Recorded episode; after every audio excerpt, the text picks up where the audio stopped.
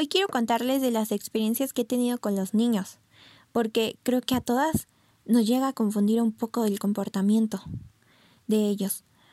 Al principio nos dicen cosas bonitas, nos endulzan el oído. Me acuerdo que a mí me llegaron a decir esto.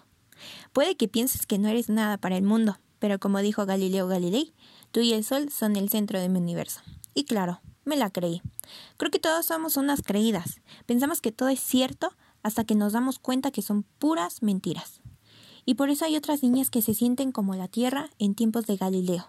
Y ustedes dirán, ¿cómo es eso? Pues creen que todo gira alrededor de ellas. Y pues no, mis cielas.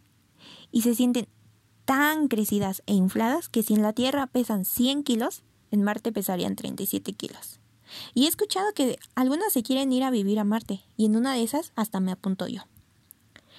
Porque no es que estemos gordas, simplemente estamos viviendo en el planeta equivocado.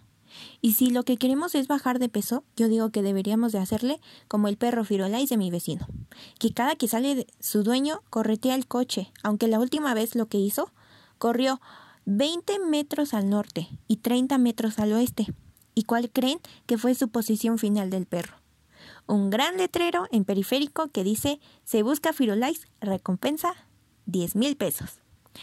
Y la verdad es que todo esto se me vino a la mente por una clase de física. Estábamos viendo movimiento y dije, oye, se parece muchísimo a mis patoaventuras.